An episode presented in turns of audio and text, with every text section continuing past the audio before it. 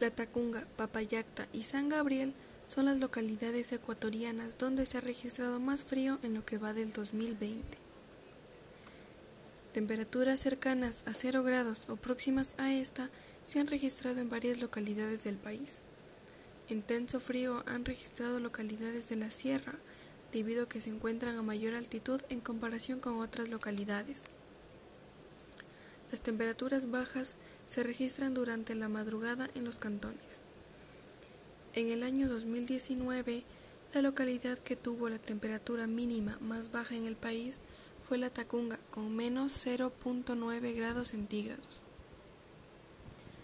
El Instituto Nacional de Meteorología e Hidrología dio a conocer que de las 61 estaciones meteorológicas automáticas donde se obtuvieron datos de las temperaturas a nivel nacional, la que registró la temperatura más baja entre enero y agosto del 2020 fue la de Papayacta, en la provincia de Napo, con 0.3 grados centígrados, y la de San Gabriel, en la provincia de Carchi, con 2.1 grados centígrados.